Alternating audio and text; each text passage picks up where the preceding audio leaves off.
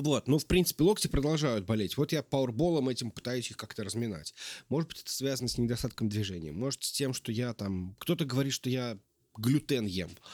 А вот если не есть глютен, то руки не болят, и составы не болят, и вообще вот это вот все. Прости, Настя, у нас тут это собрание тех, кому почти за, почти 40. Не, мне интересно, потому что... собрание.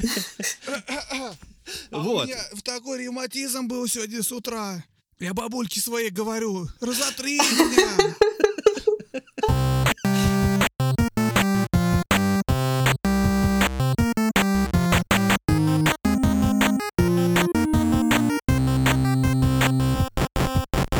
Всем привет!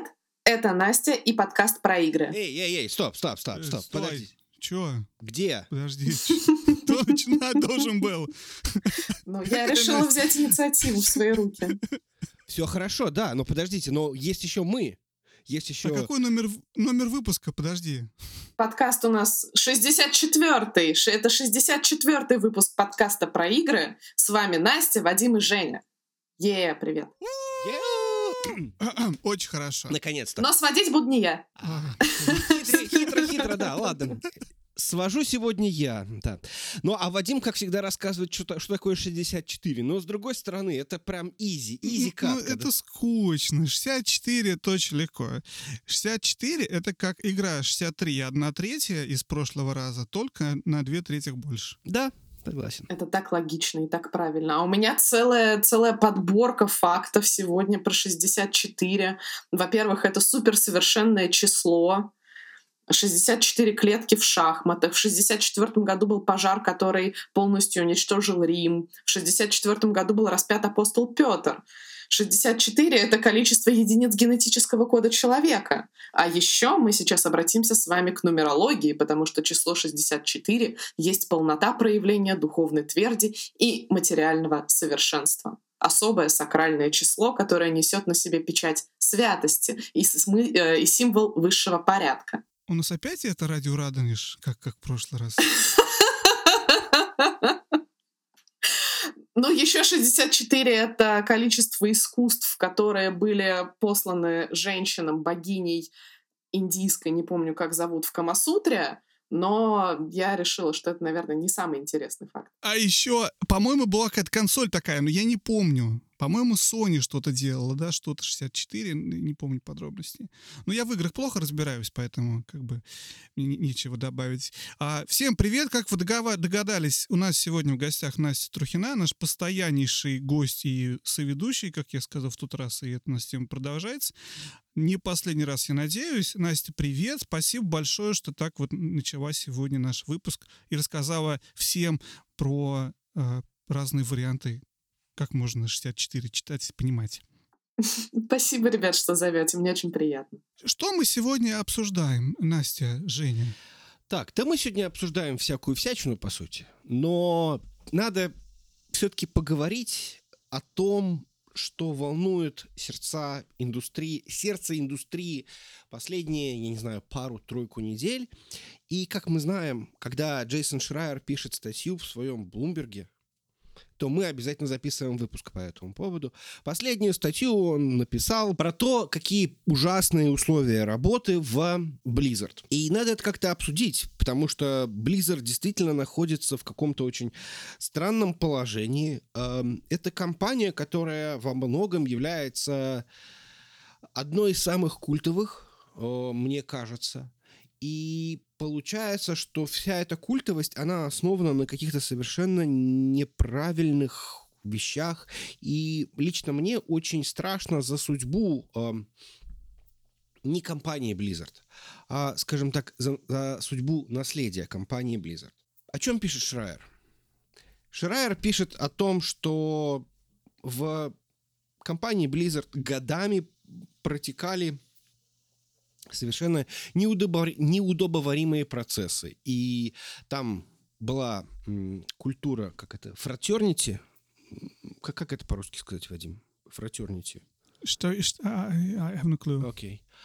Um, you know, fraternity is like when boys get together in the in the in the, in the co- Пацанское братство это называется. Да, да, так, паца- пацанское братство, да. То есть у нас такие как бы... Подожди, а вот это, вот это есть, вот это вот есть э, российское, как, как их называют, которые в Телеграме женщин не любят, я забыл.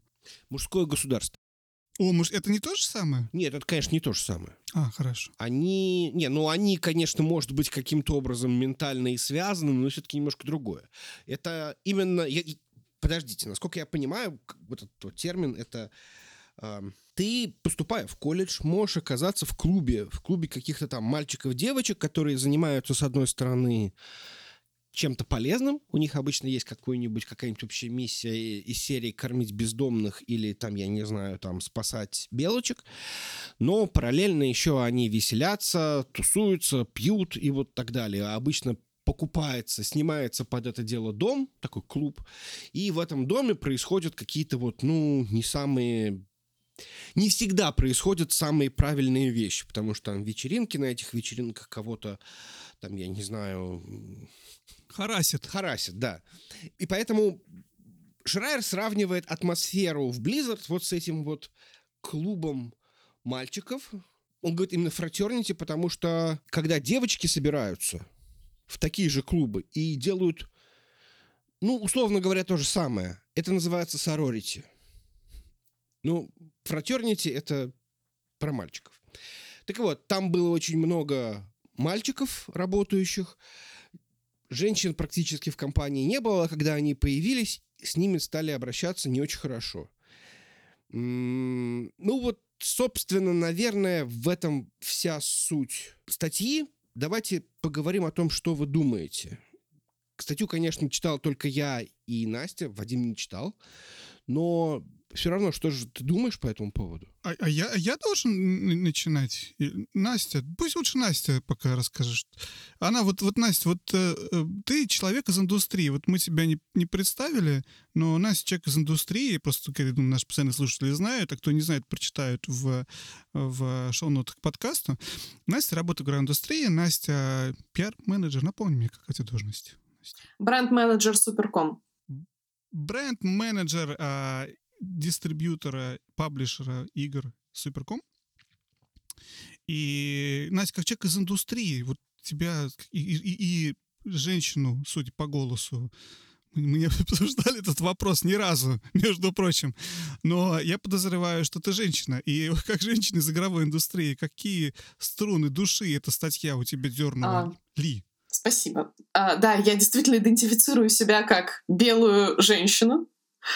А, но на самом деле тема такая достаточно тонкая, и к ней хочется подойти не с точки зрения обвинения из разряда у белые цисгендерные мужчины травят а, несчастных женщин. Хотя то, что произошло в Blizzard, конечно, это большой скандал и большая проблема. А со своей стороны могу сказать, что проблема достаточно широкая и обыденная. То есть есть понятие обыденности, есть понятие нормы. А, То, что происходит в геймдеве, а, не только, кстати, в СНГ-сегменте геймдева, но и в американском, европейском сегменте геймдева, это обыденно, но, естественно, ненормально. Я в индустрии уже больше двух лет, два с половиной года почти, и могу сказать, что подобные истории не на рабочем месте. Мне, кстати, очень повезло с работой, и здесь никакой секунды пиара даже нет. Мне действительно очень повезло и с бывшими коллегами, и с текущими коллегами. С ними не было никаких вот даже подобных историй. Иногда они даже больше стоят за права женщин, нежели некоторые какие-то женщины. А мне очень повезло. Но на мероприятиях, например, на общих тусовках, да, были случаи, когда, скажем так, девушкам и конкретно мне оказывалось повышенное внимание разных э, игроков индустрии, разных членов индустрии. Поэтому я могу сказать, что, конечно, хорошо, с одной стороны, что эта проблема в очередной раз придается большой огласке. Ну, так победим, можно сказать. И ну, я бы сказала, что это очень неприятно обсуждать. Ну, потому что, как мы с вами уже тоже немножко коснулись этой темы, это то, что не хочется, во что не хочется вдаваться именно с точки зрения подробностей, что там в итоге было у кого, с чем конкретно. Но, ну, геймдев — это, в принципе, мужская тусовка. Все, я думаю, ну, большинство это знают, очень многие об этом говорят. И если есть возможность эту тусовку, ну, не то чтобы уравновесить, но сделать более справедливой, чтобы не было объективизации, чтобы не было каких-то несправедливостей, ну, это хорошо. Я не могу сказать, что прям конкретно все, что происходит сейчас вокруг скандала с Activision Blizzard, это хорошо, но то, что тема поднялась, на мой взгляд, это очередное напоминание о том, что не все так радужно, прекрасно, и не просто не только фейки бегают и, не знаю, деньги зарабатываются.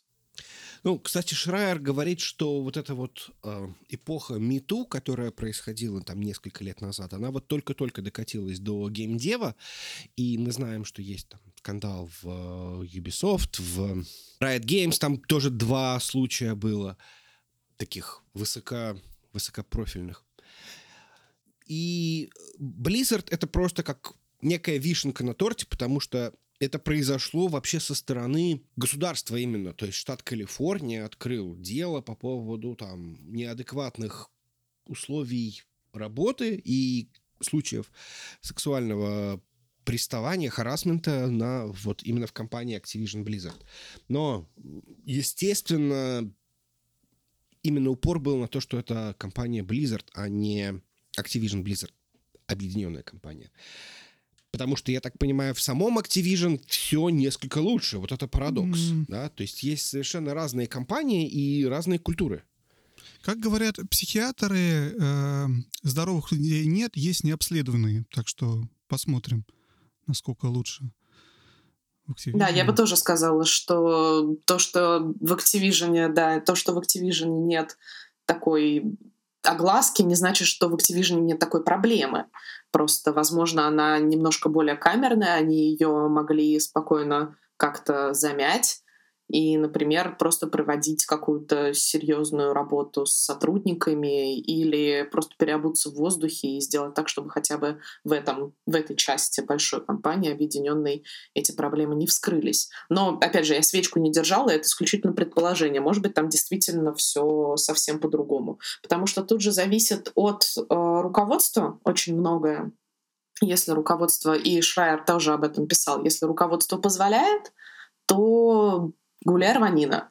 Если руководство за этим следит или хотя бы следит за тем, чтобы это не вылезало никуда, ну, даже в общении между сотрудниками, хотя сложно, наверное, это представить, то немножко mm-hmm. другой калинкор уже. Я хотел, Настя, добавить к тому, что ты говорила в самом начале, когда ты сказала о том, что геймдев — это такая э, мужская тусовка в своем, в своем роде. Я, наверное, пошел бы дальше и расширил даже это понятие, потому что мы знаем о том, что не только геймдев — это мужская тусовка, а игровая индустрия, как люди, которые делают игры, так и те, которые их потребляют, исторически раньше была мужской или мальчиковой, мальчиковая тусовка, то есть мальчики для мальчиков. И она начала очень сильно двигаться, и она начала сильно развиваться, и мы уже пережили все геймергейта и все скандалы связаны с этим стороны игроков. А сейчас мы смотрим уже со стороны производителей игр с какую-то такую другую часть. Но все вокруг вот э, полов, вокруг я, наверное, неправильно будет, может быть, их сравнивать, потому что одно дело это там, насколько репрезентативны женщины в играх, и мы знаем, что за последние 10 лет огромный скачок произошел в этом направлении, да, и мы с Женей, помню, какой-то один из выпусков много на тему общались, как сильно индустрия шагнула вперед, и как можно сейчас играть за женщин разных. Для меня, на самом деле, самая крутая вещь, вот, которая была в этом году, это Returnal, то, что мы теперь играем не только на, за объективизированных каких-то женщин, а за каких-то женщин средних лет. Это вообще вау, это супер-супер крутой скачок в, в том, за кого ты можешь играть. Понятно, что ситуация в Blizzard немного о другом, но я скорее о том, что об этом мужском клубе, да, и как этот мужской клуб влияет на разные вещи на разных слоях, на уровне того, за кого играешь, на уровне того, как эти игры делаются. Как-то так. Знаете,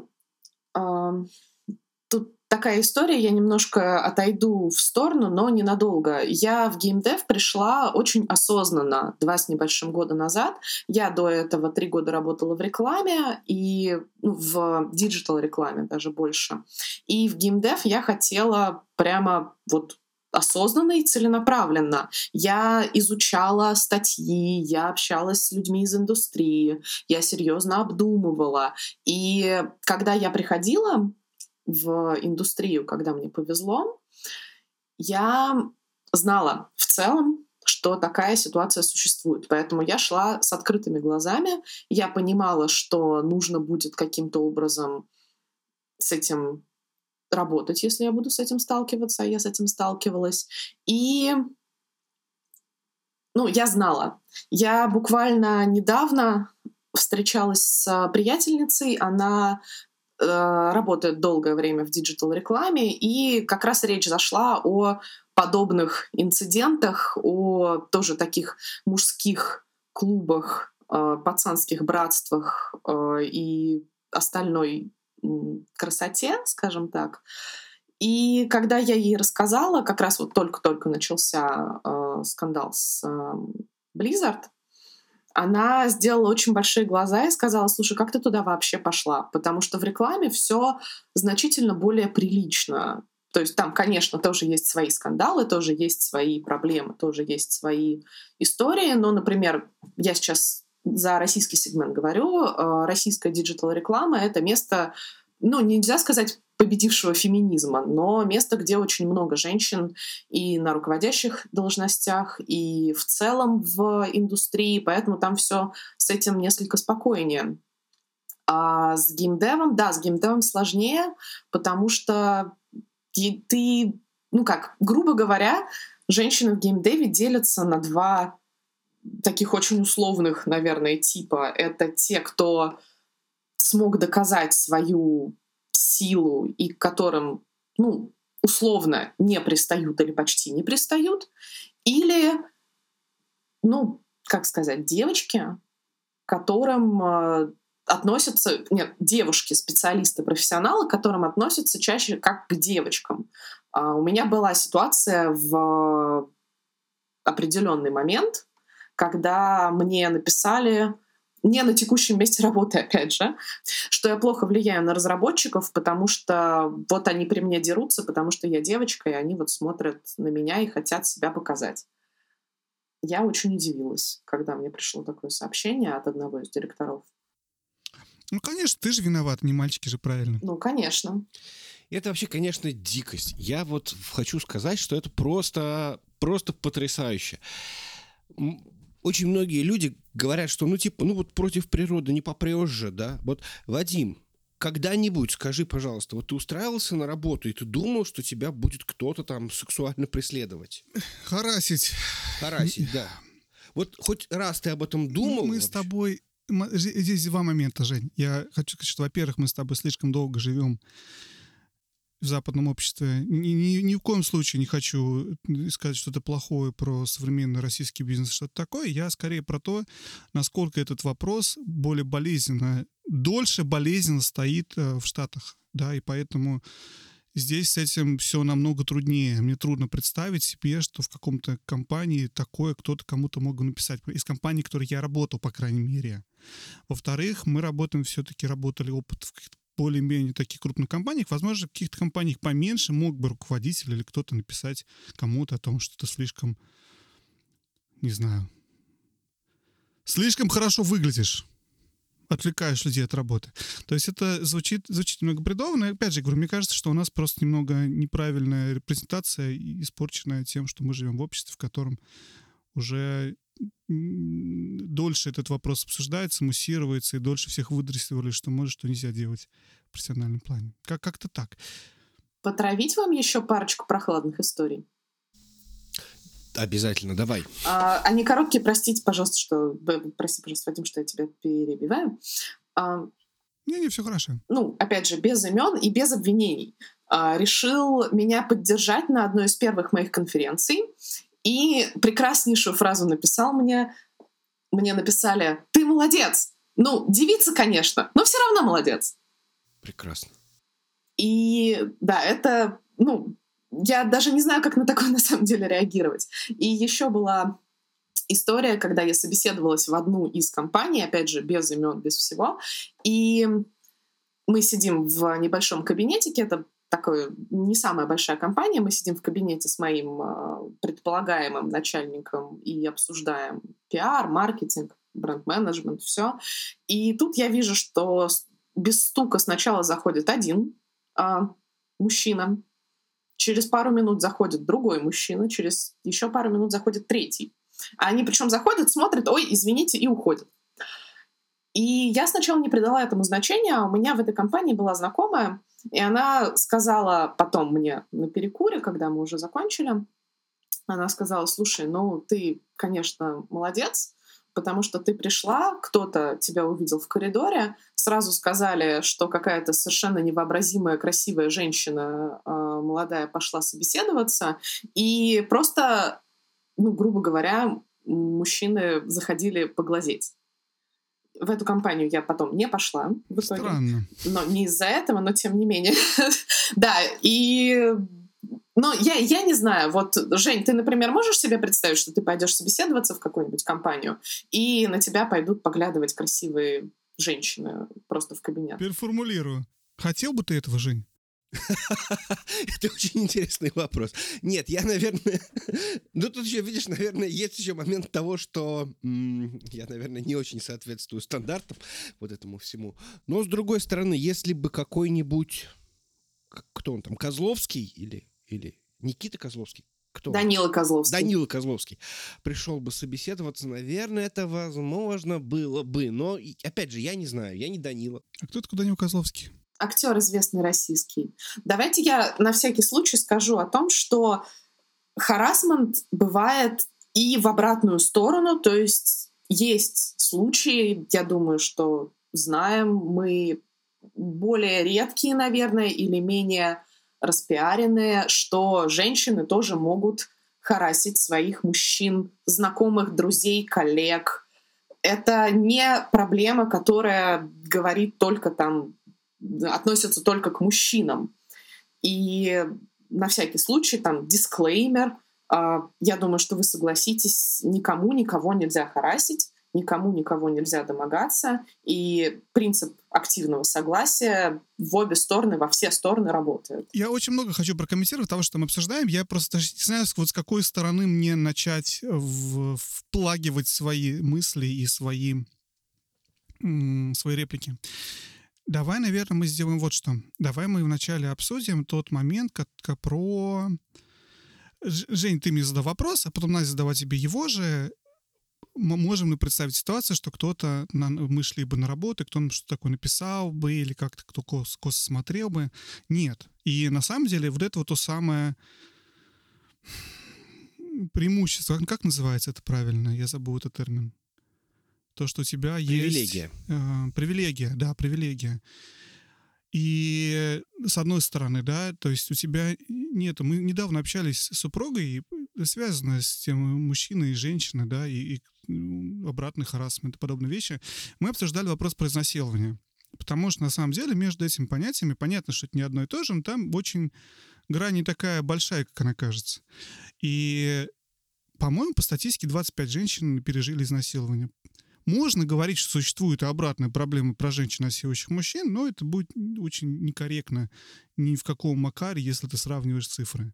И вообще насилие, даже если убрать из насилия сексуальное насилие, вообще насилие над женщинами в сравнении с насилием над мужчинами, это несоизмеримые вещи.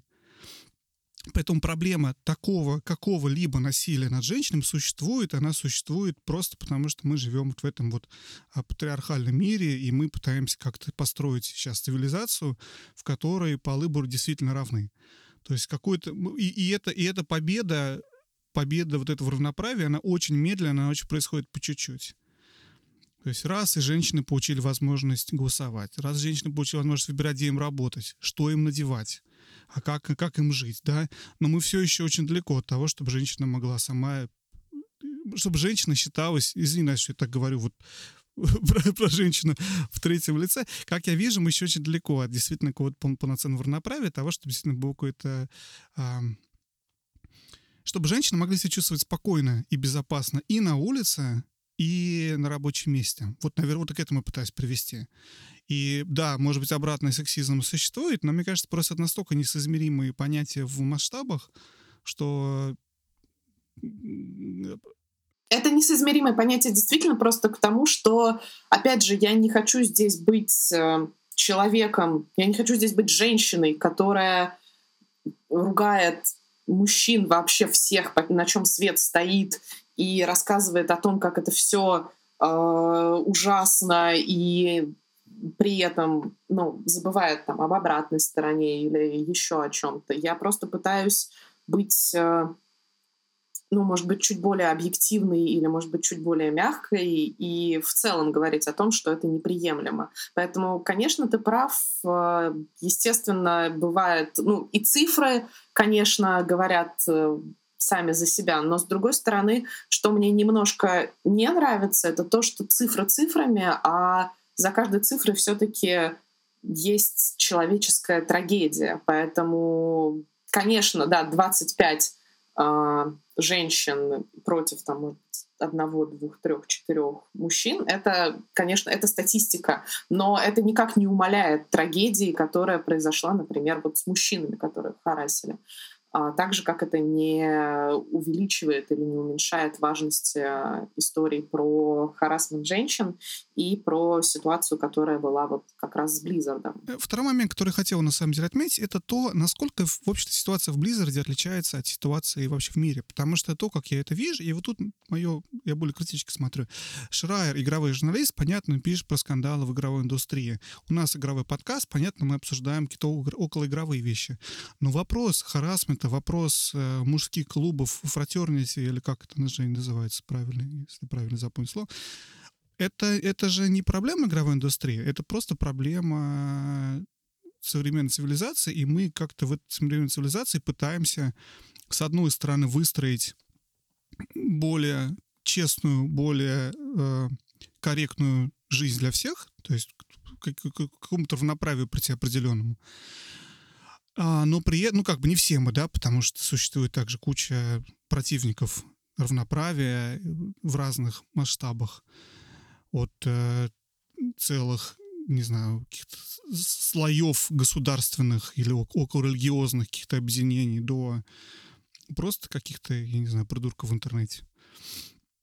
Но в целом мы, межмыслизация, двигаемся вот в сторону какого-то равноправия, да, и пытаемся как-то эту проблему, в том числе проблему харасмента, как-то починить и как-то это убрать. И да, действительно, последние годы а, ну, куда больше этому внимания уделяется, чем раньше. Очень много интересных... Ой, плохое слово. Нельзя говорить про, как ты правильно говоришь, про про трагедии людей, говорить, что это интересный случай. Но интересно именно в плане того, вот если смотреть в масштабах человечества, в масштабах того, как человечество развивается, мы переживаем вот этот момент, когда мы окей, мы научились, договорились, что там убивать друг друга, наверное, не очень хорошо, насиловать не очень хорошо, но вот мы сейчас следующую ступень смотрим. Окей, а вот домогаться друг друга на вечеринке на работе, это хорошо или нет, да? То есть мы как бы дальше идем.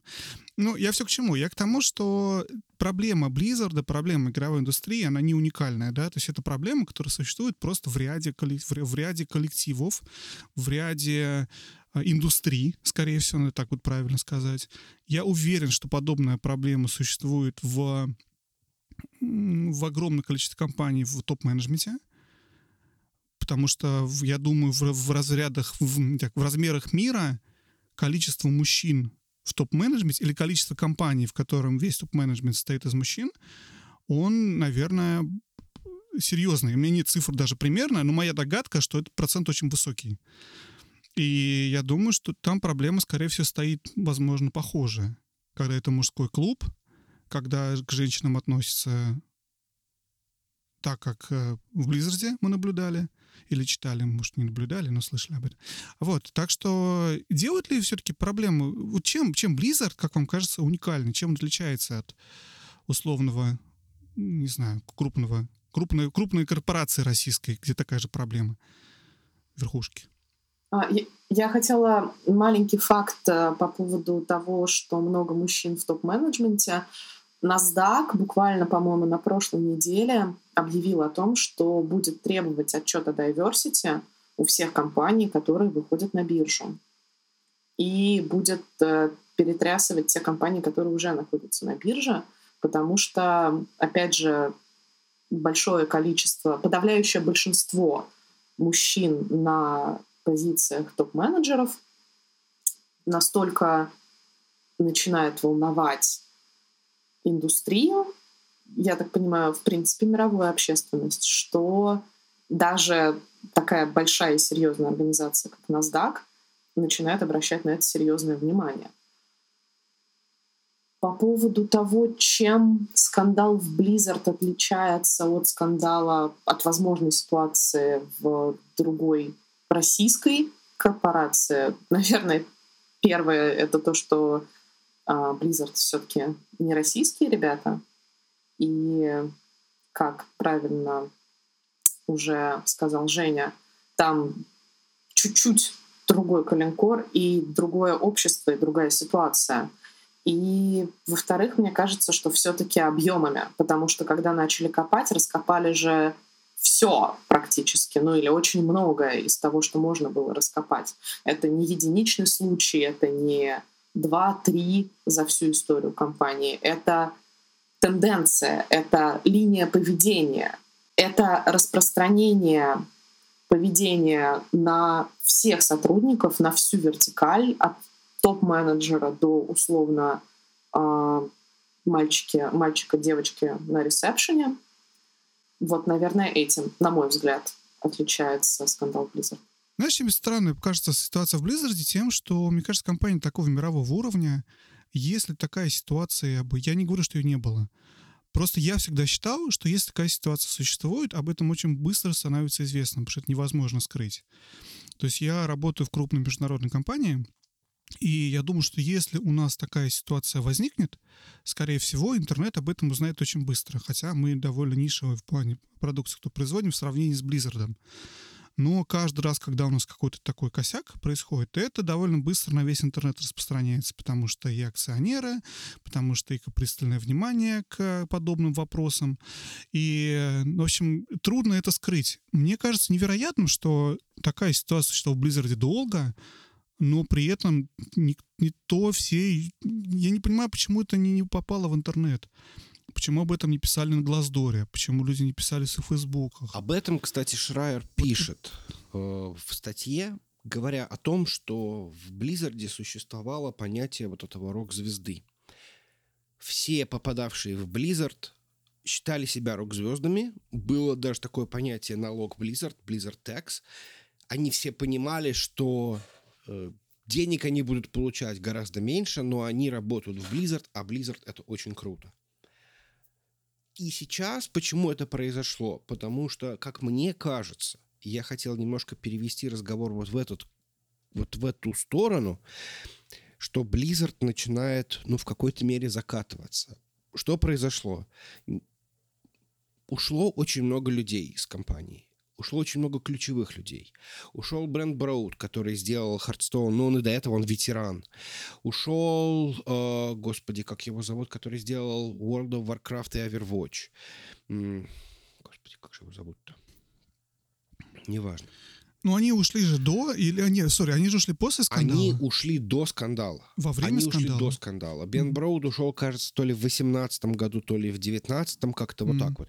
То есть последние несколько... Ну, люди уходят, Женя, это же во всех компаниях происходит. Люди же уходят, меняют места работы. Это безусловно, но когда уходят люди, которые работали в компании с самого начала, практически с самого начала, 25 лет ты работал в компании, у тебя э, я понимаю, что иногда нужно двигаться дальше. Но мне почему-то кажется, что они это делали, потому что отчасти понимали некую нездоровую, некую нездоровость атмосферы. Потому что, с одной стороны, я понимаю, что такая культура может зародиться, ну, зародилась, ну, так получилось, понимаешь? Были... Э, сложно команды по американскому футболу ожидать галантного общения с дамами или каких-то mm. или каких-то джентльменских манер э, из высшего общества. Но, при, предположим, мы, ну вот как бы собралось три, три мальчика, причем они как бы вроде как изначально были нердами, и это была больше такая нерд-культура. Потом появилось вот это вот непонятное что-то, и я очень надеюсь, что э, все-таки это было, может быть, не совсем заметно, может быть, как-то прикрывалось. Может быть, это было связано с тем, что все так гордились работой э, в этой компании, что настолько была продана вот эта вот идея, вот этот вот cool aid э, того, что вы работаете в Blizzard, и это самая лучшая игровая компания в мире. И отчасти это, наверное, правда, что это действительно компания, которая, безусловно, являлась одной из самых ну, интересных как минимум, да. То есть это компания, которая выпускала игры, которые меняли не только саму игровую индустрию, они были больше, чем игровая индустрия. Она перетекала в м, другие области э, сознания, да, то есть в другие культурные пласты. Мы видим классический кадр из э, Ready Player One – первому игроку приготовиться, где там на первом плане трейсер из Overwatch и Пикачу. Это, ну, хорошо, ладно, это совсем гиковская культура, но в любом случае многие знают, что такое World of Warcraft. South Park делал про это эпизод. Он не делает эпизоды про, не знаю, Halo или э, какие-то другие игры, другие фандомы именно игровые. Это именно компания, которая делала игры, которые становились больше, чем что бы то ни было. В Корее StarCraft национальный спорт. Overwatch игра года.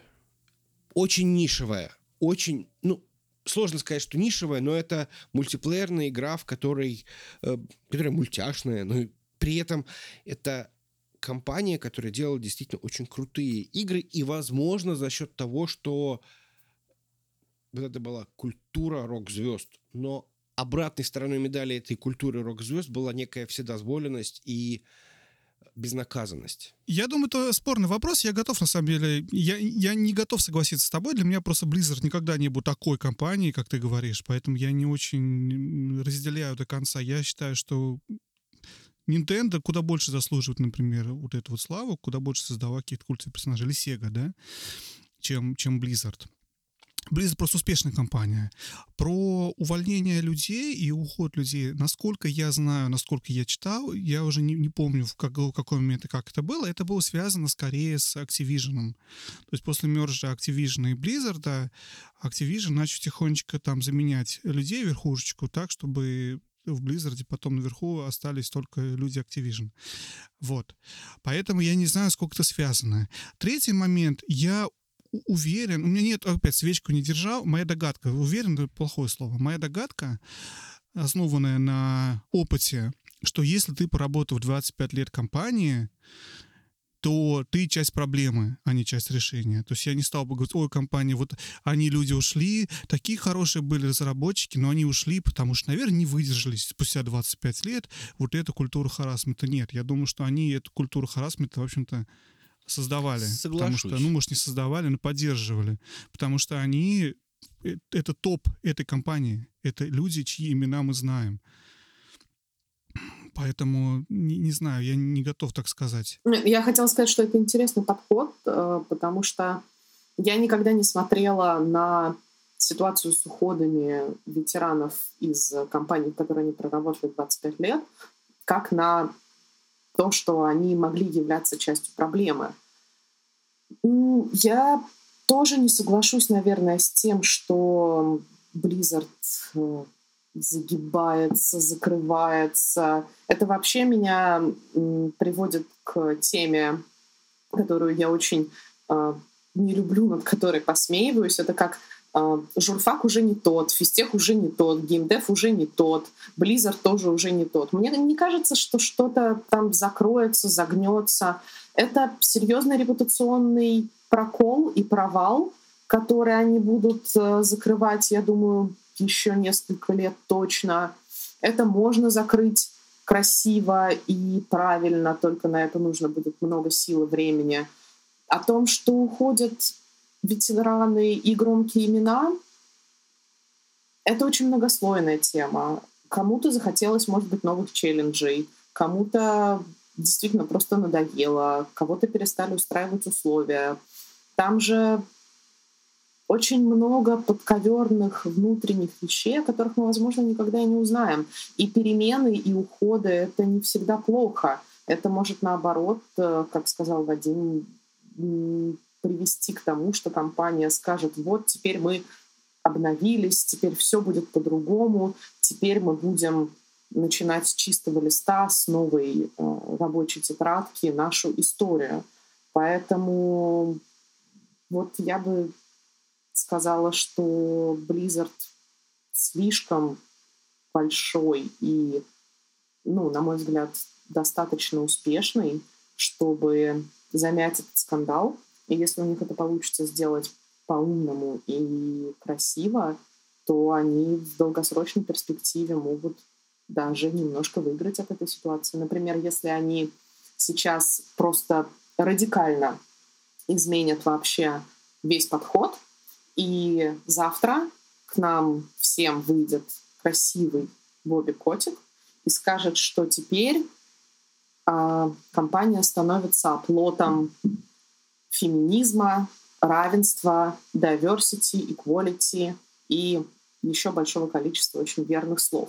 И если они, например, встанут во главе компании, я имею в виду компании по защите женщин, по защите религиозных меньшинств. В индустрии глобально создадут свой собственный комитет. Угу. Да, именно в индустрии, да. То они могут в будущем полностью перевернуть эту ситуацию и, наоборот, стать флагманом. К сожалению, такая ситуация, с которой очень легко выйти, ну, к сожалению, потому что виновных, виновный не наказан, да? А, к сожалению, такая ситуация, которой легко выйти, просто хорошо помахав флагом и создав действительно какой-то крупный комитет по диверсити и всем этим вопросам, и вроде бы ты уже теперь не не проигравший, не лузер, не, не, не виноватый, не преступник, а наоборот, ты главный, кто научился на своих ошибках, теперь всей индустрии помогает.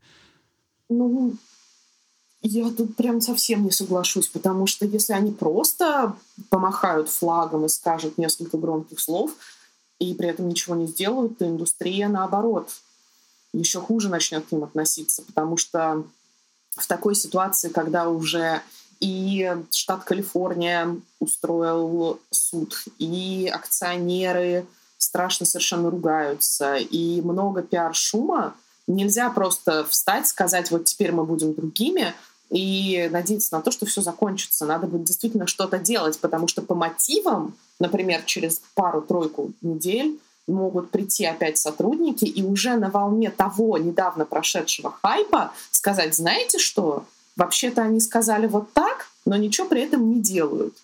И поток э, мусора, поток э, фекалий начнет литься в сторону компании с удвоенной силой. А это всегда очень хорошо подхватывается изданиями, блогерами. Сложно. Я хотел бы с тобой согласиться, но я просто какое-то время назад читал статью о том, как Google и, какие-то еще крупные компании Силиконовой долины тоже создали какой-то комитет по диверсии и на самом деле они там ничего толком не делают, но зато это позволяет размахивать флагом очень громко. Понятно, ситуация другая, у Гугла не было такой проблемы в такого масштаба. Ну, не знаю, посмотрим, поживем увидим. Я с тобой соглашусь, что действительно, если ничего не будет делать совсем, то да, скорее всего, им все это вернется. Ну, возможно, не с таким масштабом, как сейчас это было, но, возможно, вернется, соглашусь. Я хотел обсудить еще два момента, если вы не против. Во-первых, это про в общем-то, историческую подоплеку и как мы все пришли к тому, к чему мы пришли. Даже не в плане Blizzard, а в плане вот, вот ситуации, которая существует сейчас в мире. А второй момент я хотел бы как-нибудь немного обсудить, то вообще ситуация с diversity. С diversity на работе и насколько это нужно, то, что сказала Настя про NASDAQ и что они делают. Давайте начнем с первой. Я почему это про это сказал? Потому что я работал руководителем много лет еще живя в, в России. И когда я работаю руководителем много лет, я не скажу, что какие-то были у нас такие большие ситуации в коллективе, но я точно себя очень часто вел совершенно некорректно в отношении подчиненных или шуток или подчиненных. А, много шуток на эту тему совершенно некорректных пускал, потому что ну, это было там, не знаю, сколько, 15 лет назад, 20 лет назад. И тогда мне казалось это совершенно нормально. Мне понадобилось время, чтобы вырасти, и я начал очень в молодом возрасте руководить, чтобы научиться, чтобы понять, что уместно, что неуместно. То есть я полностью сожалею о всем, что я делал неправильно все годы. Но, опять же, мне понадобилось время. Но я прочел про то, что тогда подобное поведение, оно было не только какое-то мое личное, оно было в целом, наверное, вообще глобально, потому что было какое-то вот это вот, как правильно сказать, мужское... Доминирование? Наверное, да. Я вот пытаюсь правильно подобрать слово и объяснить, собственно, в чем была проблема. Потому что проблема была не в одной конкретной компании, в которой работал я, проблем была глобально вообще в мире, как мне кажется. По крайней мере, вот в российской действительно, по крайней мере, в России в глубинке, да, в городе Саратове. Это в целом было понятно, что у всех в разной, наверное, в разном, а, в разном масштабе, но, условно говоря, какие-то шутки про секретаршу не казались неуместными, оказались совершенно обыденными тогда опять же, как, как я это воспринимаю. Может быть, это у меня было испорчено такое представление, а уж тогда это все было не так. Это, знаешь, мне ассоциируется вот примерно с каким-то с тем, как взрослеет общество, и тогда же в том же Саратове 15 лет назад, ну, может, больше, чем 15 лет назад, 15 уже не так, но было очень не никто не пристегивался в автомобилях. Я не знаю, я надеюсь, сейчас люди пристегиваются в машинах, может, ситуация не изменилась. Но мне кажется, что росло, росло... Нет, не пристегиваются. Нет? Я всегда пристегиваюсь.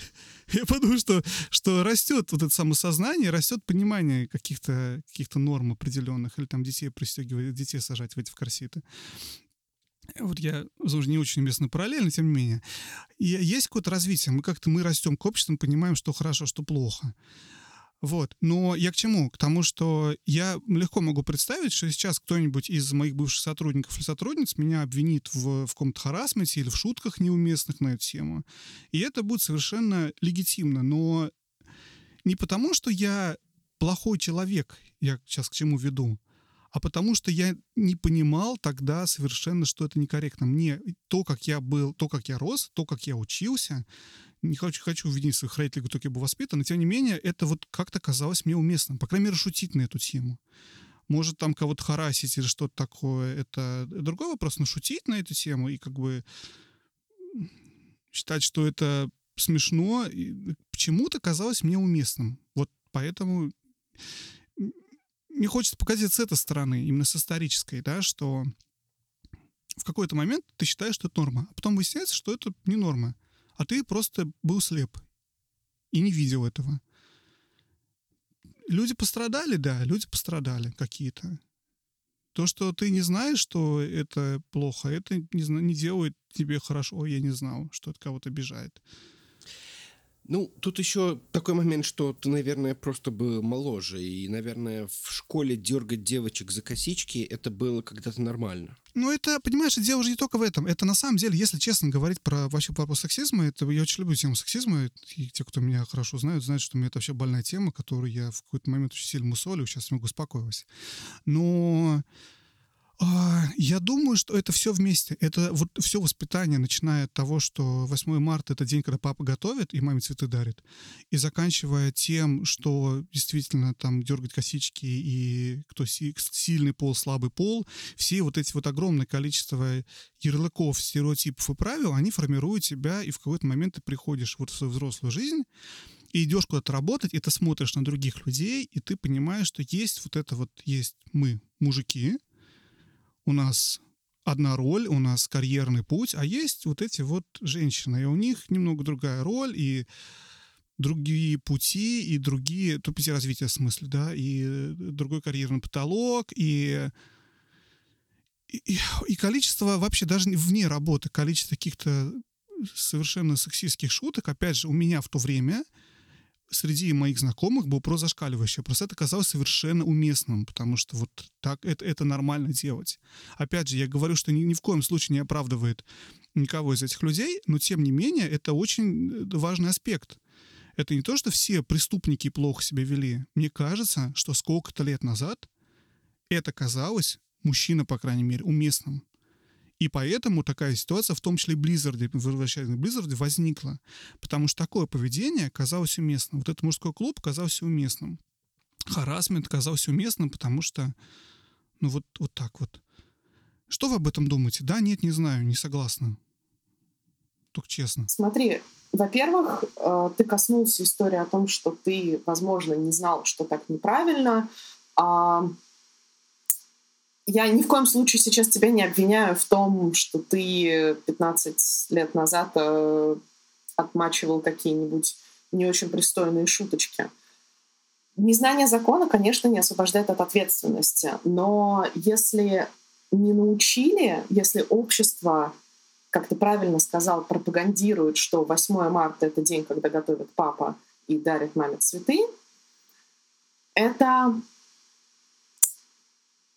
не знаю, ответственность общества научить подрастающих и уже обосновавшихся в обществе людей вести себя с уважением и вести себя как-то правильно. Другое дело, что норма — это понятие такое же живое, как и любой организм в нацистской Германии было нормой отправлять евреев в концентрационные лагеря. И это не уменьшает ни в коем случае ужасов того, что происходило. Когда-то в Америке было нормой иметь рабов. Сейчас это уже давно не норма. А, но тогда, например, к этому относились вполне спокойно.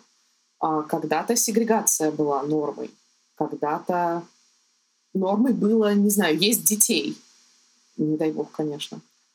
Но норма — это как раз то, что меняется со временем, и наша задача, как членов этого общества, сделать так, чтобы эта норма становилась все более и более уважительной к любому человеку, вне зависимости от того, какого он пола, цвета кожи, религии и всего прочего. Женя, а ты что об этом думаешь? Ну, я опять же с тобой согласен по поводу нормы, и мне кажется, последние там 20 лет это время, когда действительно поменялись нормы того, что мы говорим и думаем в отношении разных категорий людей. Э, я напоминаю, в конце 90-х до середины 2000-х шел сериал «Друзья», культовый сериал «Друзья», в котором были постоянные шуточки по поводу того, что Чендлер гей, и это было смешно. Да, то есть, ну, мы, опять же, мы переходим в какую-то другую э, степь, но сейчас мы просто не можем дойти до вот этого состояния, да, то есть сейчас это будет просто неприемлемо. И поэтому, конечно, Вадима я хочу немножко утешить, что 15 лет назад эта норма сдвигалась. Мало того, она, наверное, доходила до Саратова с некоторым опозданием. И поэтому, в принципе, наверное, можно сказать, что просто 15 лет назад это было гораздо более приемлемо, чем, сейчас. Ну, слушайте, сейчас для некоторых э, людей и особенно на СНГ-пространстве, это до сих пор норма. До сих пор я вот буквально с подругой сегодня обсуждала. Я собираюсь э, лететь на ПАКС в начале сентября в Сиэтл. И была недавно конференция White Nights, и мы начали с ней обсуждать конференции, и тоже были с ней едины во мнении, что на любом мероприятии, по большому счету, тебя совершенно спокойно может кто-то немножко в шутку, чуть-чуть по пьяни, ничего, естественно, не имея в виду, просто подприжать либо где-нибудь в лифте, либо где-нибудь в уголочке и, ну, просто очень мило побеседовать. И тебе, на самом деле, даже не надо ничего для этого делать. А, поэтому норма, безусловно, Нет, сдвигается, и это хорошо. Быть, Ну, да, ну, это... Я понимаю, что это моя страшная вина, что я была рождена женщиной в этом обществе, и я не знаю, как смыть позор с себя, и никогда, наверное, не смогу до конца этого сделать, но это к тому, что для многих это до сих пор считается нормой. И многие до сих пор считают, что, э, не знаю, подняться с девушкой в лифте и прижать ее в лифте, э, когда вы едете в одном отеле по домам э, вечером, это нормально. Ну а что такого? Ну вот я хочу сказать, Извините, что... меня. Да, что э, ни я, ни Вадим, наверное, такого никогда в жизни не, не испытывали. Вот мы ездили на PAX East. Ты когда-нибудь думал, Вадим, что ты боялся, что тебя могут там кто-нибудь прижать? Ну, в общем-то, это и получается, то почему проблема сейчас-то вся всплыла, и почему все это обсуждаем, почему меняем нормы, и потому что оказалось, что вот эта та половина, которая считал нормой прижимать людей и шутить, обнаружила, что вообще это делать нехорошо, и людям не нравится, когда их прижимают, и им не нравится, когда ними шутят. Им не нравится, когда их роли сводят до уровня какого-то сексуального объекта. И понятно, это, мне кажется, мне невероятно. Мне, я сейчас смотрю на себя 15 лет давности, мне не верится, что я мог так думать, но это, это ситуация, это факт. Я, возвращаясь опять же к своему собственному примеру, да, я, безусловно, считаю, что если сейчас мне придется понести какое-то наказание за свое, свои какие-то поступки, шутки и что-то такое, это будет совершенно уместно, потому что, как Настя правильно сказала, что не знаю ни закона, не освобождайтесь от ответственности. Но я к тому, что это, это, это удивительно, как человеческий, наверное, мозг, или я не знаю, как правильно сказать, игнорирует, что у тебя такая проблема существует, а как бы она тебя не касается, тебя мальчика Женю, мальчика Вадим в лифте не прижимают, поэтому вроде бы как бы и проблемы нет. Вот, как-то так. Это, это удивительно, что занимает столько лет нам как-то сдвинуться в это. Ну, опять же, медленно, медленными черепашьими шажками, но мы движемся. а, Мы можем поговорить, закончить, например, тем, что на PAX East и на PAX West существует правило, я буквально на прошлой неделе смотрела, там, в принципе, запрещена любая сексуализация в любом косплее, независимо от того, какого пола и гендера человек. И это очень круто на самом деле. Я удивилась, я даже прислала подруге, сказала, представляешь, насколько это круто и насколько это здорово. Это прямо официально прописано в правилах. Нельзя надевать никакой сексуализированный косплей. Если он связан с какой-то игрой, обратитесь к организаторам, мы придумаем, что сделать, но мы, в принципе, против этого, потому что мы хотим, чтобы по нашей конференции все ходили, всем было спокойно, и не было как раз спуска до объективизации. Хотел бы я поспорить с этим. Хор- А Хорошо. у это- Вадима вот есть такая история, да. У Вадима есть история. Не, я про Поэтому- другое же. Не хотел сказать, на самом деле, я не согласен с этим, э, с этим правилом. О, Потому что это, как это называется? Ты обвиняешь жертву. Victim blaming. Ты говоришь, что виноват человек, который надел сексированный, да, victim blaming, а, костюм, а не тот человек, который к, э, к этой девушке, например, приставал. Ну, ты не надевай коробку и юбку, он тебе приставать не будет. Вот Ну, с этой стороны согласна. Но я думаю, что это скорее для не для того, чтобы условно обвинять жертву, а для того, чтобы посмотри на это с точки зрения корпорации. То есть, например, они запрещают это делать корпорациям. То есть ты как разработчик, ты как издатель не имеешь А, права понял. заставлять своих сотрудников а, или на- нанимать понял косплееров для того, чтобы сексуализированно да, продвигать свой продукт. Да, это, это звучит хорошо. У меня еще полно всего, чему нужно на тему. но Действительно, мы немножко на теме задержались, и, наверное, можем дальше двигаться следующую сторону. Единственное, что в самом конце я хочу отметить, что я об этом сказал, написал перед, э, перед записью, и Настя сказала, может, хочешь... Я женился на девушке, с которой я познакомился на работе, будучи ее руководителем. И мы живем вместе сколько, 11 лет? Что такое? А, и это очень тема неоднозначная. Отношения на работе и как, эти, э, как это может быть харасментом или не быть харасментом. как это может казаться или не казаться, в каком случае действительно у тебя это согласие взаимное, в каком случае это согласие, потому что тебе приходится соглашаться, ты боишься отказать. Это очень такой непростой вопрос. И просто я хотел показать немного другую сторону всех вопросов харасмента, что, с одной стороны, да, это вот так, а с другой стороны, может оказаться и не так. И не, все неудачные результаты, когда действительно все не согласны, когда, когда, как можно сказать, когда не было взаимного согласия, да, вот они все хорошо, что не всплывают, и мы обсуждаем, пытаемся как-то этот вопрос решить и улучшить во всем мире. А те, которые удачно заканчиваются, как бы они вот... Я, я, я, блин, не могу мысль формулировать свою точно. Я просто хотел сказать, что на самом деле это, это очень неоднозначная вещь. Я понимаю, что с одной стороны, когда однозначно кто-то против, а кто-то хочет, и кто-то кому-то пристает, как Настя говорит, в прижимается, да. Но при этом ты можешь увидеть ситуации, когда это просто более сложная вещь, потому что отношения между людьми, они не, не такие простые. Не то, что вы сразу встретили, вы сразу хотите друг с другом существовать. Там миллион вариантов развития.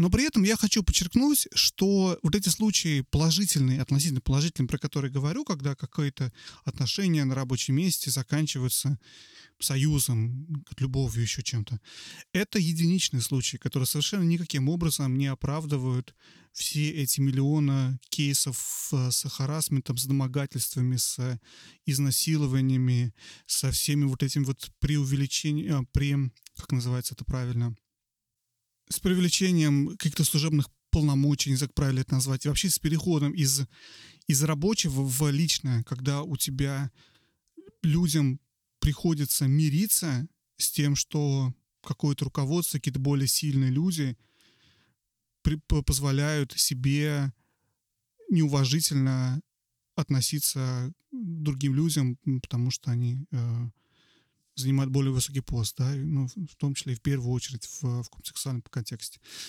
Еще раз, просто хочу сказать, что хорошие случаи не оправдывают плохие. Вот как-то все. Так, ну давайте все-таки перейдем к чему-то более приятному. Расскажите, пожалуйста, что развлекает вас этим, этим летом? Вадим, есть что тебе рассказать такого интересного? Я, короче, нашел друга, с которым я могу теперь в Майнкрафт играть вместе. Да, и кто это? Это Женечка, ты. Да, да, мы играем в Майнкрафт. В кубике. Я бы очень хотела поиграть с вами в Майнкрафт, но у меня, к сожалению, какая-то адская идиосинкразия именно на физиологическом уровне. У меня, меня минут через 15 у меня минут через 15 после начала игры начинают ужасно болеть глаза. Любопытно. Мне безумно нравится смотреть, как люди играют, но сама я играть почему-то совершенно не могу. Очень интересно. Про такое не слышал. Вот, в общем, короче, я занимаюсь Майнкрафтом.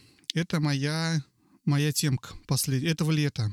Вот. Кроме Майнкрафта я еще играл в разные игры. Я, конечно, поиграл в Зельду, которая тут недавеча вышла, а именно... Ну, нельзя сказать, что она давеча вышла. Она лет 15 назад вышла. Ну, окей, ты понял меня. Ремастер. А порт мне кажется, очень плохой. Порт мне не нравится. Не нравится из-за управления, потому что я очень быстро скажу почему. Потому что, мне кажется, это важная тема для тех, кто думает игру купить. У меня было впечатление почему-то, когда объявили, что будет ремастер, что они сделают полноценное управление кнопками. Такое, как это то, что произошло с, например, с Mario Galaxy, который... Я не рассказывал в прошлом выпуске об этом? Ты рассказывал про это в прошлом выпуске. Вот черт побери, но все равно расскажу. В Рассказ. Mario Galaxy управление переделали так, что ты играешь совершенно нормально в handheld режиме и вообще не испытываешь никаких недостатков. У тебя нет ощущения, что это игра с Wii когда ты играешь ее вот в, ну, как держишь. Ну, не только, даже если ты просто геймпадом играешь перед телевизором. Здесь ощущение, что это игра с Wii, убрать не удалось никаким образом. И Проблема в том, что если ты играешь на хендхелде, если ты пытаешься играть не, не, не махая руками, как положено, как игра была придумана, то это все очень неуклюже. Вот это, если ты в прошлом выпуске рассказываешь, тебе приходится использовать э, правый стик для того, чтобы мечом махать, в какую сторону ты стик двинул, в ту сторону мечом махнул, и это очень неудобно. Почему? Потому что у тебя автоматически отключается лук, ты не можешь камеру вращать. Тебе надо зажимать э, вот этот лефт э, бампер, чтобы переключиться на режим управления камерой. И, в общем, это супер неуклюже все, и неудобно играть. А в ручном режиме, когда ты ставишь свич, подключаешь к телевизору, берешь эти свои джойконы, изображаешь из них вимод, тоже неудобно, потому что куда хуже точность у, у, у джейкона по сравнению с вимотом, потому что вимот был сенсор. Короче, поэтому игра стала, на мой взгляд, хуже, чем она была на Ви. Но зато она стала HD. Как бы вот все. Я так удивлен. Я вот мне почему-то казалось, что джойконы, они гораздо более продвинуты, нежели э, вимоты. Они, может быть, и продвинуты, но, ну, смотри, там какая ситуация. Вопрос сенсор-бара. Сенсор-бара знает, куда ты направляешь, а джойкон знает только э, в каком он находится положении, то есть гироскоп-то внутри стоит. И у тебя просто в результате этот джойстик съезжает куда-то очень быстро, Понятно. потому что гироскоп не такой точный, а ты руками машешь налево-направо мечом, и у тебя очень быстро он съезжает, и ты думаешь, что ты направляешь центр экрана, а он тебя куда-то уже по диагонали направляет. Как-то так. Я понимаю, да, что было ожидание, возможно, что оно будет лучше, но нет, оно не лучше. Короче, сенсор рулит. И я не знаю, насколько гироскоп там лучше и хуже, чем был в VMode Plus, потому что когда вышел Skyward Sword, это была игра, вместе вышедшая с Vimut Plus, когда вимоты улучшились, там появились эти набалдашники на оригинальные вимоты, которые улучшили позиционирование. Там какие-то крутые гироскопы стояли. Я не знаю, честно говоря, в джеконах они лучше, такие же или хуже. Но точно отсутствие сенсор-бара приводит к тому, что у тебя сдвигается позиционирование, и тебе приходится все время ресетить позицию что часто очень неудобно, потому что только вот помахал, у тебя напрыгивает на тебя какой-то паук, тебе нужно как-то его там рубануть, а у тебя не понимает герой вообще, что, какой стороной, где у него меч, и что в другой стороне крутит. Тяжело играть, но можно. Вот мои впечатления о Зельде. Каждый раз, когда ты говоришь слово позиционирование, у меня срабатывает жуткий триггер, потому что я сразу хочу э, влиться и рассказать что-то про маркетинг и про то, что позиционирование, какое позиционирование может быть у джойстика у джойкона. Вот. А потом я понимаю, что это немножко другое позиционирование, но мне на это нужно секунда или, может быть, две для того, чтобы осознать и закрыть, закрыть да, свой триггер. Так. Во что вы играли, ребятишки? Настя. Настя, рассказывай. О, а, начнем с того, что до дня X, который перевернул мою жизнь на до и после, а, до момента выхода легендарного издания Mass Effect, я решила э, положить свои прекрасные ручки на Jedi Fallen Order. И я совершенно страшно возненавидела эту игру лютой ненавистью и, об, и обрушила на нее гнев всех существующих и несуществующих богов, потому что мне нравится бороться с врагами, мне нравится, как там красиво, бесконечно красиво сделаны локации. Мне нравится летать между планетками. Но меня уничтожает этот мерзкий Soulsный э, режим. И меня от, не от, невообразимо раздражает история с этим, я не знаю, как это назвать, с отвратительной необходимостью прыгать постоянно, а, тайминги какие-то соблюдать. Она еще забагованная, она вышла давно, почему нельзя ее почистить от багов? Она до сих пор забагованная отвратительно. Я пытаюсь активно не употреблять бранных слов, потому что на самом деле у меня горение пятой точки страшное, потому что это наполовину том Райдер наполовину Dark Souls, а я хотела просто красиво помахать мечом, получить какую-то интересную, приятную сюжетку, посмотреть на локации. У меня была ситуация, когда я 25 минут потратила на то, чтобы а, нормально пройти ледовую тропу со всеми прыжками, со, всем синхрониз... со всеми синхронизациями а, летающих а, лезвий, через которые надо перепрыгивать и надо их замораживать а, своей силой. 25 минут я потратила на то, чтобы переместиться по этой ледовой тропе из одной локации в другую. Я подумала, е, здорово, отлично, зашибись. А потом я решила эту локацию нижнюю исследовать. Случайно зашла в э, какой-то ангарчик, совершенно случайно нажала на кнопку, я просто прошлась, а кнопка, оказывается, была в полу, и меня вернули ровно на то же самое место. Я, я плакала, я натурально плакала, когда это произошло, и я ужасно совершенно раздражаюсь, когда я вспоминаю про эту игру. Я очень хочу ее пройти, но, наверное, пройду я ее в итоге на YouTube. Как вариант, как вариант. Мы, кстати, интересно, мы ее тоже недавно закончили, что я, что Вадим. То есть вот у нас тут общее впечатление от Jedi Fallen Order. Ну, я хочу сказать, что да, там очень много фрустрирующих элементов. Я помню, меня очень, очень бесила эм, головоломка, точнее их несколько, когда нужно было толкать шарик и пытаться его затолкать в конкретное место. Да-да-да. Mm, и это было настолько неуклюже, что я действительно такой, зачем вы это сделали? Нет, я понимаю, что хорошая головоломка с этими механиками, она действительно могла бы быть. Но тут тебе нужно просто как-то заниматься тем, что толкнуть его раз, потом толкнуть его другой раз, потом как-то толкнуть еще раз, чтобы он в итоге по какой-то случайной случайности закатился куда-то. Буквально как корабли в бутылках делают. Насыпают запчасти и трясут. До тех пор, пока не получится корабль. Вот мне кажется, это все производство этой игры похоже на такое, на такое создание корабля в бутылке. Э, возможно, возможно. Так... Вадим, не согласись с нами, поспорь с нами. Я, ну, я просто говорил уже много раз, для меня это вообще одна из лучших игр, которые когда-либо играл. И я я в диком восторге от всего. Мне все очень понравилось. А, это, это, я думаю, вопрос того просто... Я пытаюсь объяснить. Игра пытается быть Dark Souls, и дальше есть два мнения. Женя считает, что ой, там у них все неправильные тайминги и эти хитбоксы, и все у них там неправильно считывается. Они дураки, а не я.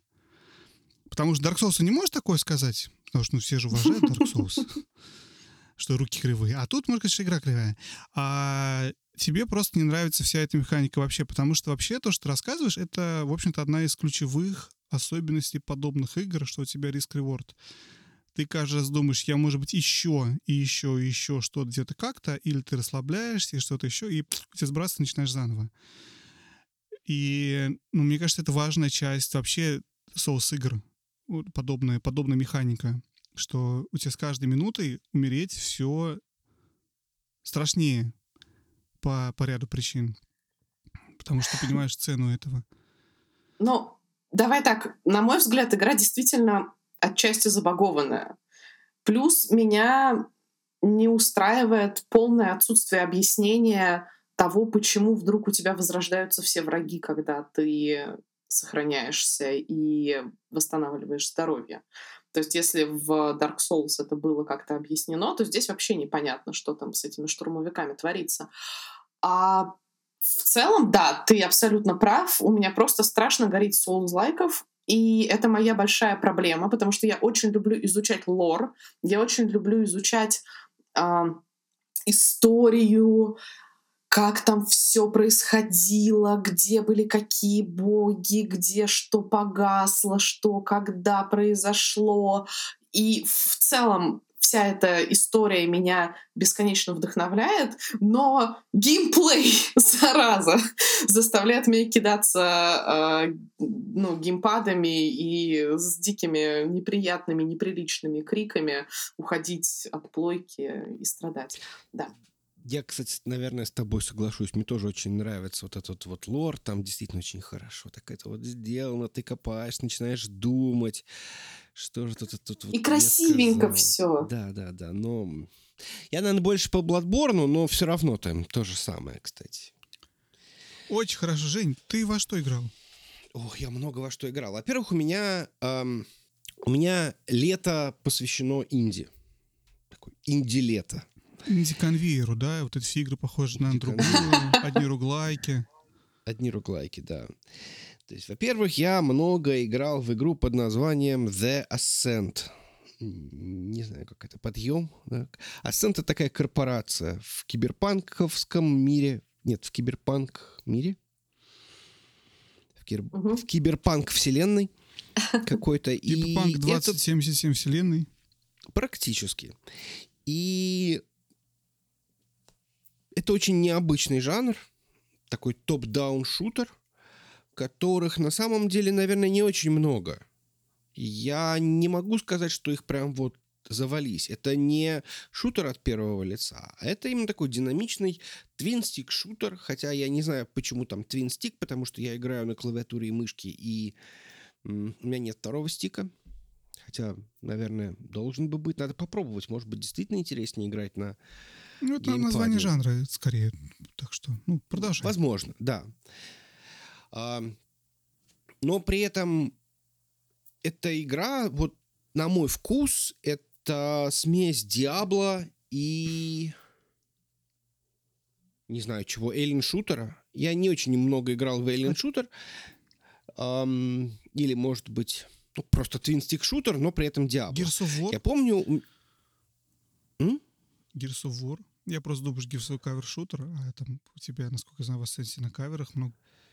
Ну, может быть, но тут не такой большой... У меня build, который не очень ориентирован на э, при укрытие, хотя во многом есть такое. То есть я больше такой кувыркаюсь, и стреляю очень активно такой. Хрустальная башня. Э, возможно, возможно, я не совсем прав в этом вопросе, но неважно.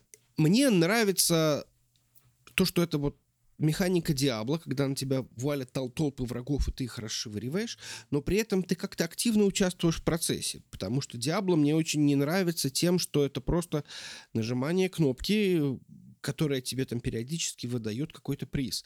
От твоего навыка мало что зависит. Все зависит, наверное, скорее от того, какое у тебя оборудование, какое у тебя оружие, какое что-то... Ну, я понимаю, что на более высоких сложностях эм, Диабло преображается, и там уже начинает все это очень сильно зависеть, но все равно все эти перекаты, это скорее не про Диабло. Это больше вот именно про такое. Мне очень нравится мир. Мир совершенно потрясающий. Он такой с одной стороны, классический киберпанк, но все такое неоновое, все такое э, яркое, сочное, очень интересно изучать. Какие-то магазинчики, тут какую-то еду продают, какую-то лапшу. Здесь э, торговец чем-то там, э, здесь какие-то бомжи тусуются. Понятное дело, что это все просто эстетика киберпанка, но мне очень нравится. И очень нравится RPG-составляющая. Хотелось бы, чтобы она была более именно ролевая, потому что хочется именно принятия сложных решений. Тут такого нет. Ты никаких сложных решений не принимаешь, все очень линейно, но имеется в виду RPG-составляющая, когда у тебя есть build, ты больше там, я не знаю, атака, больше танк такой, которого невозможно пробить. Или там, что еще, снайпер, условно говоря. Издали всех. Пау-пау-пау. Или, может быть, ты какой-то там биотик. Не биотик, а... Биотик, Mass Effect. Биотик, Mass Effect, да. То есть у тебя какие-то есть там суперспособности, ты закидываешь всем какими-то там дронами, чем-то там еще. И там и, ну, такой маг, условно говоря, то есть такой аналог магии в, э, в этом мире. Но в любом случае мне очень нравится, мне еще очень нравится, что игра бесплатная, ну как бесплатная, она в Game Pass е. Хотя, конечно, случился совершенно замечательный скандал. Я хочу рассказать историю своего позора буквально. Я первые два дня играл, и мне очень нравилась какая красивая графика.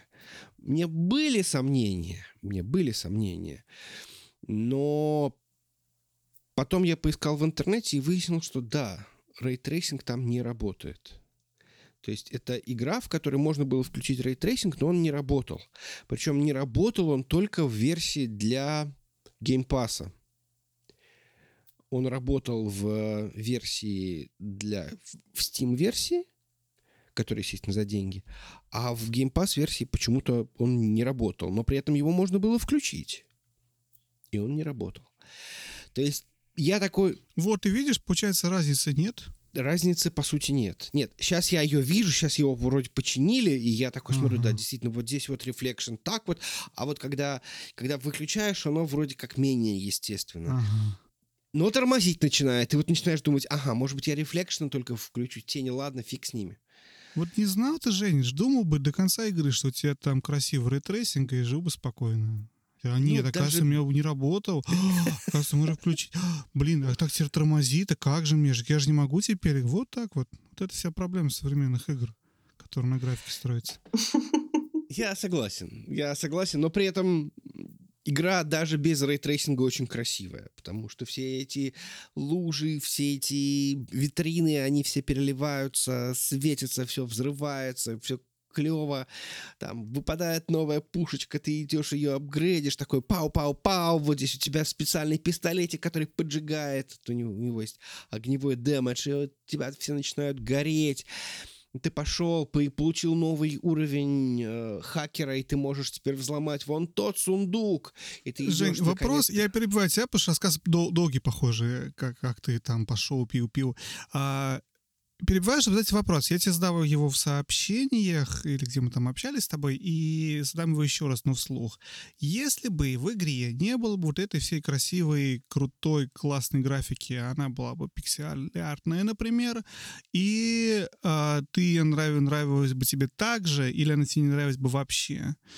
И второй вопрос, если бы там у тебя еще был бы процедурно генерированная карта, то есть если бы бы роглайк, представь себе, если был бы pixelated roguelike. Та же самая игра, абсолютно те же самые кнопки, механики, оружие, все-все-все-все-все, только pixelated roguelike. Нет, нет, нет, мне не нравилось бы, потому что, ну, я хочу сказать, что э, роглайки, конечно, страдают от отсутствия приложенных рук. Это доказательства есть? Нет. Ну, это мое личное мнение, мое субъективное мнение, которое я считаю, что некоторые люди тоже разделяют. Ну, мы знаем, что процедурная генерация, ну, как мы говорим, мы говорили про Watch Dogs Legion, Legion, да, у нас есть процедурно генеренные вот эти вот персонажи. И в итоге одна из проблем, то, что у тебя не складывается там цельной истории ты вот говорил, что ты не привязываешься к персонажам, потому что они процедурно генерированные. То же самое с, наверное, врагами и миром. Ты приходишь в хаб, и в этом хабе ты знаешь, как пройти из одного места в другое. Ты знаешь, что вот здесь вот что-то там происходит. Ты хочешь посмотреть, как там музыка играет в таверну. Я понимаю, но смотри, в Майнкрафте у тебя процедура генерированный мир. Ты чувствуешь, что ты менее привязываешься из-за того, что это создано процедурно. Я расскажу, собственно, Эдвард Макмиллан, который большой фанат процедурной генерации, и который один из авторов игры Айзек, мой, мой любимый Базиков Айзек, один из самых известных последних роглайков, а он рассказывал, что вы на, в интервью, по какому-то, о том, что вы недооцениваете количество процедурной генерации сейчас в играх.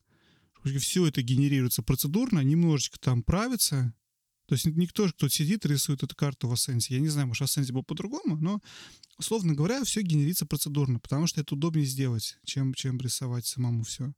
А потом ты это все сохраняешь, подправляешь, и вот тебе получилась карта. Ну а... вот ключевое слово «подправляешь». Помнишь, была такая социальная реклама? Лошадиным силам нужна хотя бы одна человеческая голова. Я думаю, я думаю, я, я думаю, Жень, что если у тебя суть, что как у тебя условно в Хейдес или в Binding of Isaac, что ты умираешь заново начинаешь каждый раз, то да, ты не привязываешься к чему-то, потому что эти короткие сессии. Но если у тебя это как в Майнкрафте, создался мир, ты в нем живешь, потом год, то ты привязываешься абсолютно так же. Тебе не нужно, кто-то там поправил и эту гору передвинул. Тебе и так неплохо. Ты привязываешься к местам и к такой же exploring. Но опять же, мое мнение. Нет, Но я мне просто было... в случае с Minecraft ом это так. Мне просто было интересно услышать, вот насколько э, какая часть важна для, для, для этой игры. Потому что у меня впечатление, я тебе расскажу, у меня впечатление, что игра сама по себе, по, по ревью, я не скажу по своему собственному опыту, потому что не так много играл, чтобы оценить ее, что игра в первую очередь красивая, и во вторую очередь в ней хороший геймплей или уникальный, или интересный. Но, опять же, может быть, это только потому, что издания уделяют внимание в первую очередь графике, потому что они действительно там выдающиеся, поэтому... Он не уникальный, но он отчасти спинномозговой, то есть он не выделяется чем-то очень глубоким. Mm-hmm. И получается, что у тебя геймплей, вот он настолько плоскодонный, что там глубины нет вообще. То есть mm-hmm. у тебя есть единственный способ решения проблем — это перестрелять всех. У mm-hmm. тебя есть некоторое количество инструментов в этом арсенале, и здесь ты можешь гранату кинуть, здесь ты можешь э, каких-то своих дронов допустить, здесь, может быть, ты можешь стрелять из энергетического оружия, а здесь из обычного.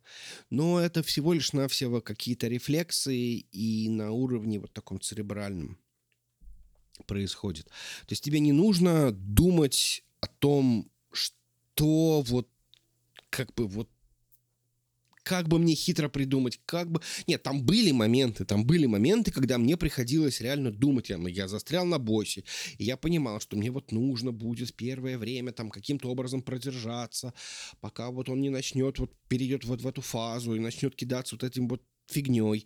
И в этот момент мне нужно будет там что-то сделать. Но опять же, это очень такой эм, сложный момент. Это больше такой вот именно экшен, в котором есть некоторое количество эм, вещей, дополнений серии укрытия, разные типы оружия и так далее. Но в целом это просто такое качественно стреляем, кувыркаемся, практически диаблоид. Все-таки у тебя есть некоторое ощущение диабло, когда ты идешь, разминаешь эти группы врагов, тебе в итоге дают там какой-то лут, какие-то ништяки, ты с этими ништяками становишься сложнее и идешь дальше. В принципе, ничего особенного нет. Угу. Но сам геймплей, он очень сочный. То есть он не не, не особо интересный, но он очень сочный. Как у тебя разлетаются враги, как у тебя стреляет оружие, ты ощущаешь импакт от этого оружия, даже несмотря mm-hmm. на то, что это топ-даун. Мне это очень понравилось. Класс. Настя уснула у нас? Да. Нет, нет, нет. Нет, я не уснула. Я думаю просто о том, что я, наверное, не в такое большое количество руглайков играла, и не то чтобы обращала большое внимание именно на процедурную генерацию, для того, чтобы иметь какое-то сформировавшееся мнение по этому вопросу. Но у меня есть э, на первую часть, наверное, твоего вопроса, Вадим, ответ. Я очень много внимания уделяю графике. У меня на эту тему были страшные, а, долгие и частые споры с бывшим мужем, потому что а, я, например, отчасти из-за графики не могла играть и до сих пор не могу играть в Моровинт. Поэтому я помню, что, по-моему, ребята делают или уже сделали Skywind. Mm-hmm. Может быть, там будет лучше графика, может быть, я смогу сыграть, потому что как бы, ну, это потому что это легендарная все-таки игра, и мне было бы интересно провести там несколько десятков, может быть, сотен часов, но ты постоянно, так как ты являешься я, так как я уже являюсь довольно искушенным, скажем так, пользователем и игроком, конечно, каждый раз зацепляются глаз за какие-то неточности, неровности, мелочи. А если это старая все-таки графика, то становится эстетически совсем сложно играть. Я даже когда проходила и прохожу до сих пор легендарное издание прекрасного, чудесного, любимого, обожаемого мною Mass Effect, я все равно цепляюсь даже в третьей части глазами за, например, неточное воспроизведение губами персонажа слов, которые он говорит, или за какие-то мелочи в а, том, как кто-то пере кувыркивается или бежит, или что-то делает. И меня уже это немножко раздражает.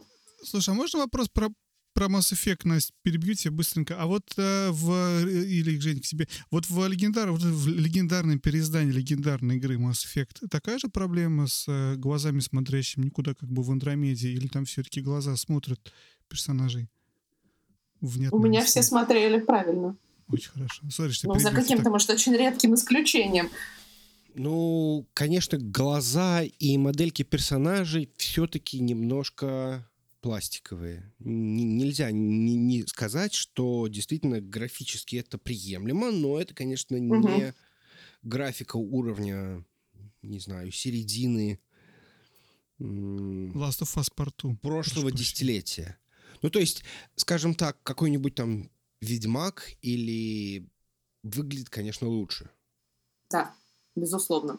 Даже несмотря, что, как мне кажется, уже графика в Ведьмаке уже ощущается как будто бы немножко устаревшей. Ну, на фоне Last of Us Part 2 очень многое будет устаревшим, если не практически все. А, я уже могу взрываться по поводу черной книги или нет? А, ну, а, у тебя же счет, Жень. Ты, у тебя, как всегда, 80 игр каждый на полчаса. Давай. Я просто хочу сказать спасибо прекрасным коллегам из Hype Train за игру, до которой у меня тоже обязательно дойдут ручки. Прошу, начинай. Да, как известно, я ждал игру. Это, это была главная игра, которую я ждал в этом году. О, я не ждал Forbidden West. Я не ждал... Тем более я думал, что он не выйдет. Я не ждал Рагнарёк, потому что я тоже думал, что он не выйдет. Я не ждал... Что еще я не ждал? Что там еще будет выходить? У нас что-то выйдет Все в этом ты году? не ждал. Все а. крутые игры, которые выходят и вышли, ты не ждал. Mass Effect, легендарное переиздание. Ты ждал Black Book. Я ждал Black Book. Представляешь, я ждал Black Book, потому что эта игра, ну, вот она с пролога сидела в моем сердечке, я вспоминал, как это было круто. И они сделали не все. Не получилось идеально, но получилось очень близко к этому ощущению идеально. Это, наверное, больше все-таки э, РПГ. Это игра, в которой ты занимаешься тем, что ты действительно отыгрываешь роль. Ты играешь роль Василисы, которая я уже ну, так немножко расскажу. Пермя, э, Пермская область, э, вторая половина 19 века, я так понимаю, что где-то даже конец, наверное, потому что, судя по тому, что один из э, вспомогательных героев это солдат, который бил турков и вот пришел с войны, пришел демобилизовался из армии. То есть это, соответственно... Русско-турецкие войны существовали с 16 и по 19 век. Я понимаю. Не, ну там понятное дело, что мы говорим про конкретный промежуток. Конкретно в 19 веке это либо 1828 год, либо 1877. Мы все-таки ближе к 77-му, да? Наверное, все-таки ближе к 77-му, то есть получается после 77-го. Ну и, собственно, нет никаких следов крепостного права, поэтому скорее даже, наверное, 1877. Вот у нас такое, видишь, вот это игра, в которую можно погружаться и смотреть там на э, время, на пытаться понять там что-то там. Э, мы ведьма или э, векша или знаткая. Очень много всяких вот э, слов, которых ты либо понимаешь, но они все равно идут откуда-то вот из... Откуда-то вот, вот, вот изнутри. Ты просто чувствуешь свое единение с этой игрой. Какое-то историческое единение. Мои э, предки в это время как раз жили в Перми, ну, правда, в самой Перми. И я поэтому просто с превеликим удовольствием играю в эту игру. В ней есть очень большая именно вот эта вот РПГ-составляющая, когда ты лазишь по энциклопедии, ты начинаешь думать, что же тебе ответить этому товарищу, что же тебе... Э, кто же наслал на него порчу? Там банник или там не знаю, колдун какой-то другой или что-то еще. И вот ты смотришь, и, или, например, вот хороший пример. Эм, тебя э, надо пойти к другой колдунье, которая живет немножко там подаль, и попросить у нее э, поясок, чтобы она сплела тебе, ну, выполнить какую-то работу. И э, ты спрашиваешь, зачем, ну, там у тебя свои причины, то есть ты не говоришь всей правды, и ей нужно ответить, э, зачем он тебе нужен, что ты будешь с ним делать. И есть вариант, что я буду чертей мучить, и есть вариант, что я, наоборот, буду от чертей получать какие-то ништяки. И вот ты вспоминаешь, что тебе дед говорил, что она очень не любит чертей и бесов. И поэтому нужно ответить именно правильно, что ты будешь чертей мучить. Я не думаю, что это прям привело бы к какому-то другому решению проблемы. Хотя, возможно, мы бы с ней могли там, я не знаю, подраться. Поэтому очень много вариантов, которые пришел, привело к бою, не привело к бою. Или наоборот, ты получил опыт или не получил опыт. Но вот это вот все, оно вот есть, оно такое какое-то вот глубоко, глубоко продуманное. В игре полторы механики. То есть реально, то есть помимо того, что это вот просто игра, в которой э, у тебя есть вот этот вот карточный бой, который цельнотянут, абсолютно цельнотянут э, со Slay the Spire. Если вы в него играли, в Slay the Spire, там ничего нового не будет. Хотя Надо же скорее комплимент. Наверное, комплимент, да, действительно. Но, откровенно говоря, я удивился, насколько оно действительно цельнотянуто. Ну, то есть, Slay the Spire был, может быть... Ну, окей, там, там было больше даже механик. Потому что там были какие-то... И, ну, там было несколько героев, за которых э, геймплей немножко различался. Э, несколько классов.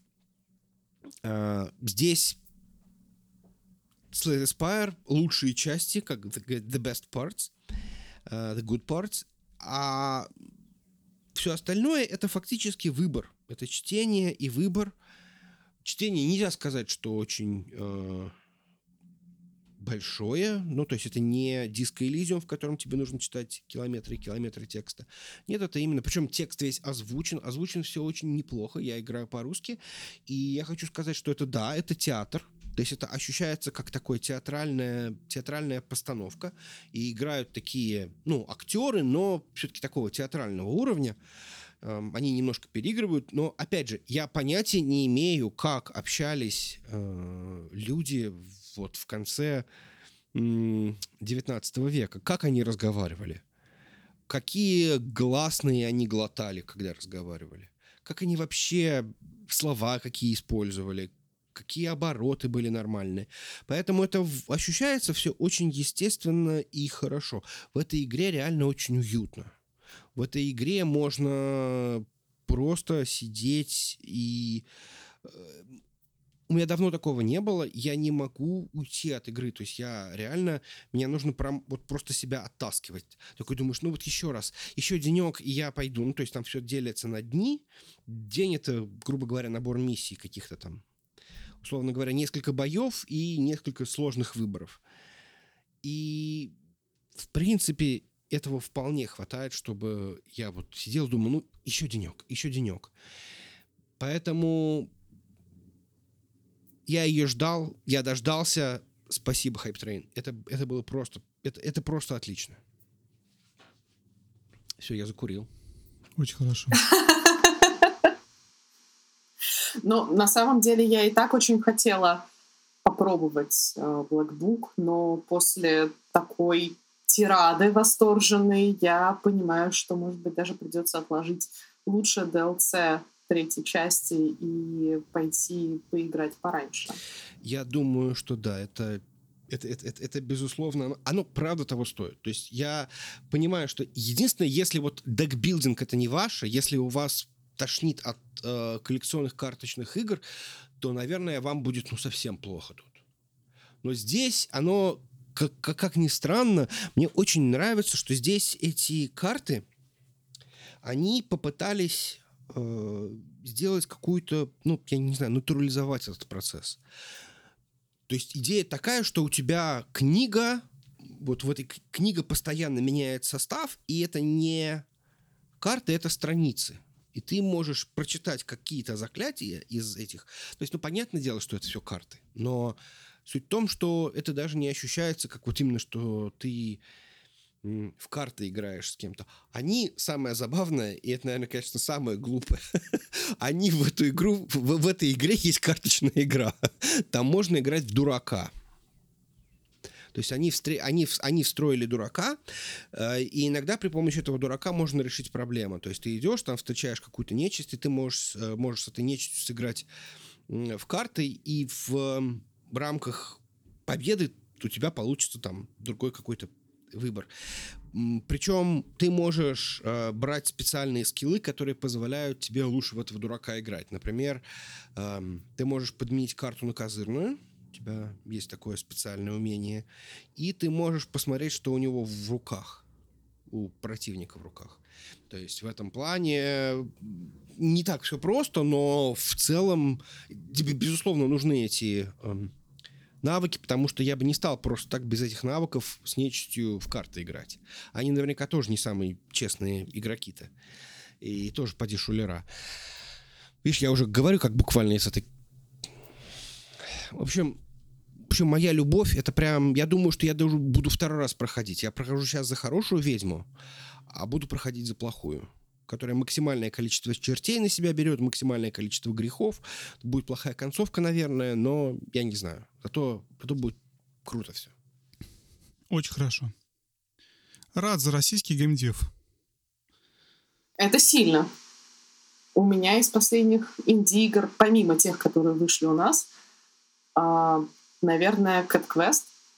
Но это просто очень милая, простенькая игрушка, а, где ты играешь за котенка Давакина, и тебе нужно бороться с драконами. Она очень ироничная, бесконечно простая, а, из разряда тех, которые можно поиграть на свече 10-15 минут. Она идеальна для свечан. И далеко не такие восторженные отзывы, хотя игрушка достойная, как, конечно, твой монолог. Я, кстати, много играл в э, Cat Quest 2 на телефоне. Он в Apple Arcade есть? Слушай, мне второй совсем не понравился. Он какой-то очень деревянный по отношению к первому и очень упрощенный, даже несмотря на то, что сам Cat Quest достаточно простой. Это, кстати, попробовать. Я заказал себе консольку под названием Retroid Pocket. Вот надо будет туда купить первую часть под Android. И, наверное, он же наверняка есть под Android. Да, Фан-факт у меня на самом деле про Cat Quest и про то, что и Cat Quest, и Black Book, и с Настей, все это у нас было в, в, на выпуске про PAX. Потому что у Насти мы взяли интервью, тогда про Раджи мы обсуждали на том паксе. У Hype Train мы взяли интервью, где обсуждали Black Book. И, Женя, я помню, ты брал интервью создателя Cat Quest. Я не помню, ваш он выпуск или нет, правда, к сожалению. О, боже мой, колесо сансары дало оборот. Да. Это восхитительно. Нет, я пришел к ним и сказал, ребята, у вас такая классная игра, вот Cat Quest. Вот прям, прям спасибо, ребята. Это было в... Может быть, это не попало в выпуск, но я это записывал. Ну, то есть просто... Я был с микрофоном. От души. И они такие, Потому типа... что они не отвечали ничего. Женя говорит, такая классная игра. Они такие, what? Ой. Не, на самом деле там... Я помню, что там было интервью, я просто не помню. Оно, мне кажется, оно показалось достаточно интересно. Мы просто за хронометраж его не вставили. Но ну, в общем, да. Факт, факт был того, что интервью у них же не брал.